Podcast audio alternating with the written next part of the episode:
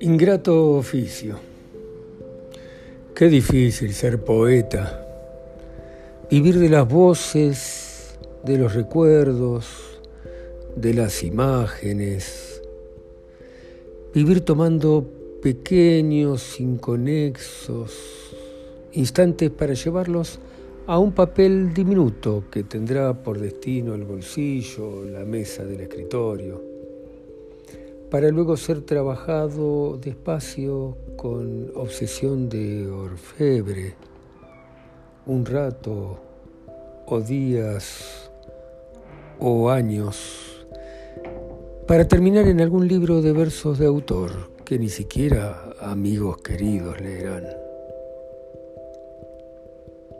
Qué difícil ser poeta, pretender darle a estas cuestiones personales de amores, desamores, inolvidables tardes, de bocas, besos, cuerpos gemidos, hojas caídas de otoño, primavera o verano, un significado sublime, espiritual, superior, sin que dejen de ser algo común.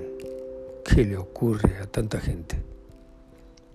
Qué difícil ser poeta, viendo cosas que otros no ven cosas que de ser contadas llevarían a la risa o a la burla o a cambiar de tema para hablar de fútbol, mujeres, inversiones, trampas, gobiernos, hijos, cosas que se hablan entre amigos familiares, pero que ellos no pueden, no quieren ver.